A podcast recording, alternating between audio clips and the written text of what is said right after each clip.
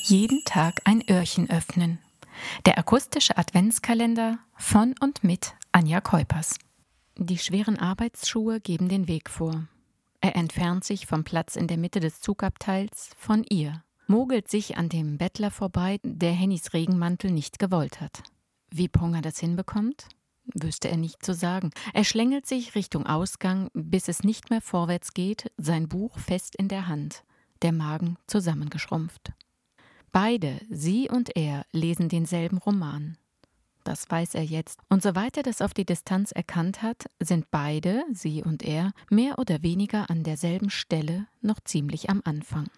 Ponger spürt es, ohne hinzusehen. Sie hat sich ebenfalls erhoben, folgt ihm. Die aufgestellten Nackenhärchen wollen sich gar nicht wieder beruhigen. Dann das Tippen gegen seine Schulter. Der muffige Schnapsatem des Bettlers, als er herumfährt. Schon Kleinigkeiten sind eine große Hilfe. Äh, was? Junge, du bist ein guter, das sieht man gleich, sagt der Bettler. Ponger greift in die Brusttasche seines Overalls. Leer, bis auf ein paar Münzen. Sie landen alle im Pappbecher. Er schielt daran vorbei. Henny schiebt mit dem Ellbogen einen übergewichtigen Kerl zur Seite, hangelt sich zu Pongers Haltestange vor und unmittelbar unter seiner Hand hält sie sich fest. Die Wärme des fremden Körpers. Drei Millimeter Abstand höchstens. Henny spricht ihn ohne Umschweife an. Ich mag das Buch, sagt sie, hab's mittlerweile dreimal gelesen. Geht natürlich immer gleich aus. Die beiden bekommen sich am Ende nicht. Kitschfreier Schluss. Ist gut. Der Regenmantel riecht neu. Ponger, nicht nur von diesem typischen PVC-Dunst und Hennys Nähe ganz irritiert, sagt, das wollte ich gar nicht so genau wissen. Ah, hm, dein erstes Mal also, sagt sie. Und dass du Geheimnisse und Rätsel magst, dachte ich mir schon. Passt. Der Zug neigt sich leicht in eine Kurve. Ihre Schulter berührt seinen Oberarm. Mit Absicht, tippt er. Er hat Angst, ihr auf die Füße zu treten. Du läufst barfuß rum. Meinst du das mit Rätsel? Sie hebt wie vorhin schon einmal eine Augenbraue. Pass auf, mein lieber Ponger. Ich rufe dich an. Besser, wir machen es hier kurz. Zu viele Leute. Mein lieber Ponger?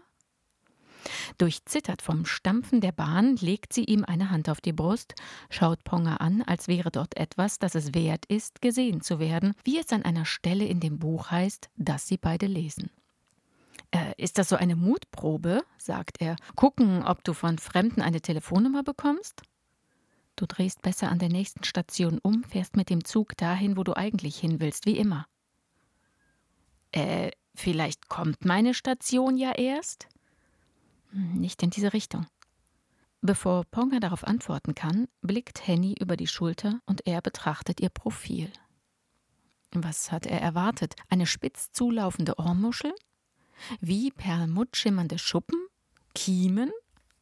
Doch das Einzige, was ihn in diesem Moment stutzen lässt, ist die leichte Besorgnis in ihrem Blick. Ihr Lieben, herzlich willkommen am 18. Dezember zum 18. Öhrchen. Ich habe euch soeben zwei kurze Kapitel vorgelesen, so von den ersten Seiten des heutigen Jugendbuchtipps Henny und Ponger. Geschrieben von Nils Mohl, erschienen in diesem Jahr im Mixed Vision Verlag. Wir haben also unsere beiden Protagonisten Henny und Ponger kennengelernt. Ganz kurz noch zur Ergänzung. Ponger ist ein, ja, ein begnadeter Tüftler. Er liebt es, Dinge auseinanderzunehmen, die Technik dahinter zu erforschen und wieder zusammenzusetzen. Ein Wissenschaftler durch und durch. Und das, obwohl er keinen wirklichen Schul- oder gar Studienabschluss hat. Er ist einfach ein begnadeter Techniker. Du gibst ihm was, er repariert es, baut um Raum erfindet. Und seitdem Ponga denken kann, lebt er bei einer älteren zauberhaften Dame namens Pearl, die sich seiner schon ganz früh angenommen hat. Er selber hinterfragt seine Geschichte, sein früheres Leben überhaupt nicht, sondern nimmt es, wie es ist. Er hat keine Erinnerung an seine Kindheit und fragt auch erst gar nicht nach. Und jetzt kommt eben dieser Tag, an dem die na, etwas geheimnisumwobene Henny in der Bahn den Kontakt zu ihm sucht. Und zwar lesen beide das gleiche Buch. Darüber nähert sie sich ihm, sie kommen ins Gespräch und dann wird es wirklich skurril. Wir befinden uns inmitten eines, ja, eines Science-Fiction-Road-Movies, der im Norden Deutschlands spielt. Und zwar, um genau zu sein, zwischen Hamburg und Amrum. Die sehr attraktive Henny nimmt nicht umsonst Kontakt zu Ponga auf, sondern sie weiß, dass er ein technisches Genie ist und sie benötigt seine Hilfe. Wofür? Das möchte ich an der Stelle noch nicht verraten. Ich habe aber gerade schon eine kleine Andeutung gemacht. Es ist ein Science-Fiction-Roman. Und er erzählt von zwei Heranwachsenden, die sich ähnlicher sind, als sie es zunächst vermuten. Die beiden haben also einen ersten Kontakt in dieser Bahn und dann trennen sich wieder deren Wege, bevor sie danach auf sehr besondere Art wieder zusammenkommen. Das Ganze ist eine Geschichte zwischen Verliebtheit und Ängsten vor zahlreichen Gesetzeshütern, die plötzlich alle hinter den beiden her sind. Also sie werden zu Gejagten. Zunächst ist es nur Henny, die gejagt wird und am Ende eben auch Ponga bzw. beide zusammen nach nachdem sie ihn in ihr Geheimnis einweiht. Niels Mohr erzählt die Geschichte mit einem unglaublich einzigartigen Schreibstil. Er wählt Wörter, die die Leserinnen und Leser eintauchen lässt in die Geschichte. Man ist permanent Teil der beiden Protagonisten, hat vielleicht einen kleinen Wissensvorsprung und man möchte den beiden zurufen, was sie jetzt bitteschön als nächstes tun sollen. Denn wie gesagt, es ist ein Roadmovie, sie sind Gejagte und man möchte ihnen zur Seite stehen und Lösungswege aufzeigen. Ich hatte die, diese Wortspielereien, diese Wortkreationen, hatte ich schon erwähnt und deshalb möchte ich euch noch einen ganz kleinen Teil vorlesen, damit ihr noch einen weiteren Eindruck bekommt. Wir befinden uns jetzt auf dem Weg nach Amrum. Mit an Bord der, auf der Fähre ist Pearl, die Ziehmutter von Ponga. Das Meer hat einen Glanz, als wäre es in Zellophan eingeschlagen. Dazu diese Weite und die artistischen Gleitübungen der Möwen, die wie an unsichtbaren Fäden vom Himmel baumelnd auf der Stelle zu schweben scheinen. Ponga saugt all die Eindrücke in sich auf. Sie sitzen an Deck der Fähre, gut anderthalb Stunden Überfahrt vor sich, 30 Seemeilen und die Vibration, als die Maschine hochgefahren wird. Leinen los, scherzt Pearl. Sie verlassen den Hafen auf dieser schwimmenden, schaukelnden Insel aus Stahl, plötzlich getrennt vom Rest der Welt. Die Sonne steht hoch oben, wie die Elemente hier am Werk sind, das wogende Wasser, der Wind, der durch das Haar fährt, am Körper rempelt. Ponga fühlt sich ein bisschen berauscht und ein bisschen eingeschüchtert. Er schaut auf seine Hände. Das Gefühl an den Fingerkuppen, als könne man die Luft zerreiben, das Salz, es klebt förmlich an der Haut wie eine hauchdünne, schmierige Membran. Bekommt man hier auf die Dauer wohl schrumpelige Hände wie nach dem Baden? Er murmelt es so vor sich hin. Pearl und Henny unterhalten sich unterwegs prächtig. Henny teilt noch ein paar ihrer eigenwilligen Ansichten zum Lesen und dem romantischen Gehabe junger Menschen. Nebenher gibt es zur Stärkung ein paar Snacks. Ponga bleibt die meiste Zeit recht still – durch seinen Körper läuft das gleichmäßige Ruckeln des Schiffs. Er merkt, dass der Tag von gestern ihm ordentlich in den Knochen steckt, er lang keinen erholsamen Schlaf mehr gehabt hat.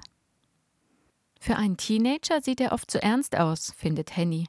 Ob da viel Masche im Spiel ist? Ich habe ständig Lust, ihn anzugucken. Er wird umgekehrt nicht anders sein, sagt Pearl. Die Art, wie er mir von den Auftritten und Choreografien erzählt hat, oh, das muss enormen Eindruck auf ihn gemacht haben. Auftritte und Choreografien? Na, die Tanzerei, hilft Pearl. Ein kurzer Moment der Irritation. Henny bekommt aber die Kurve. Ach, ach so, ja, ja, äh, wundert mich nicht. Diese Akrobatik mit den Posen, Sprüngen, Hebe- und Turnelementen. Für jemanden, der vertrackte Technik mag, ein guter Sport zum Anschauen wahrscheinlich. Henny reißt die Fäuste in die Luft. Man könnte glatt meinen, es fehlen nur die Pompons. Und jetzt sitzen wir hier, sagt Pearl, und genießen das Kribbeln im Bauch. Henny nickt. Dann legen sich ein paar Lachfältchen um ihre Augen. Sie schaut zu Ponga. Bin ich gut oder bin ich sehr gut als Henny? So zumindest würde er den Blick interpretieren. Zu Pearl sagt sie, er kann ziemlich gut ernst gucken, kann aber ziemlich gut auch richtig ernst gucken, wenn es darauf ankommt. Ich bin in Hörweite, sagt Ponga. Er belauscht uns, sagt Pearl, und ich denke, ich suche mal eben nach der Bordtoilette auf dem Zwischendeck. Als Pearl fort ist, klatscht Henny sich auf die Schenkel, stemmt sich aus der Krümmung der harten Sitzbank, stellt sich vor Ponga auf. Komm, sagt sie an die Reling. Und dann? Dann schauen wir verliebt aufs Meer. Vergessen? Du bist fürchterlich verknallt in mich. Kriegst du das hin? Es wimpert kräftig vor ihren Augen. Die Wimpern morsen ihm lautlos, aber gekonnt zu. Du kannst jetzt nicht kneifen. Vielleicht will ich aber lieber richtig, richtig ernst gucken. Ihr Gesicht verfinstert sich. Hab ich etwas falsch gemacht? Ponga legt den Kopf in den Nacken, schaut kurz dem Windmesser in der Höhe zu, dessen Löffel im Wind rotieren. Nein, sagt er und steht auf. Ah, dann ist ja gut, sagt sie und zieht ihn mit sich. Henny und Ponga auf den ersten Blick zwei sehr Verliebte, auf den zweiten Blick zwei Wesen nicht von dieser Welt, könnte man meinen. Dieser Abenteuerroman, dieser Roadmovie, dieser Fluchtroman lässt sich darauf reduzieren, dass sie am Ende nur 120 Stunden und exakt 30 Leberflecken Zeit haben, sich um die Rückkehr von Henny zu kümmern. Wohin? Bitte lesen. Es gibt ziemlich viele kritische Momente in diesem Buch, ziemlich viele Hindernisse auf diesem Weg von ihr zurück dahin, von wo sie stammt. Dieses Buch taucht ab und beschäftigt sich mit den Fragen, wo kommen wir eigentlich her und wo gehen wir hin und was steckt in uns drin, was macht uns aus. Und nicht nur Henny und Ponga müssen in sich hineinhorchen, um das herauszufinden, sondern es überträgt sich ziemlich leicht auf die Leserinnen und Leser und das eben dank dieses einzigartigen Schreibstils von Niels Mohr. Mein heutiger Buchtipp für euch: Henny und Ponga von Niels Mohr im Mixed Vision Verlag erschienen. Und damit ihr mir nicht ohne Buchstaben daherkommt, schenke ich euch heute das S. Bis morgen. Tschüss.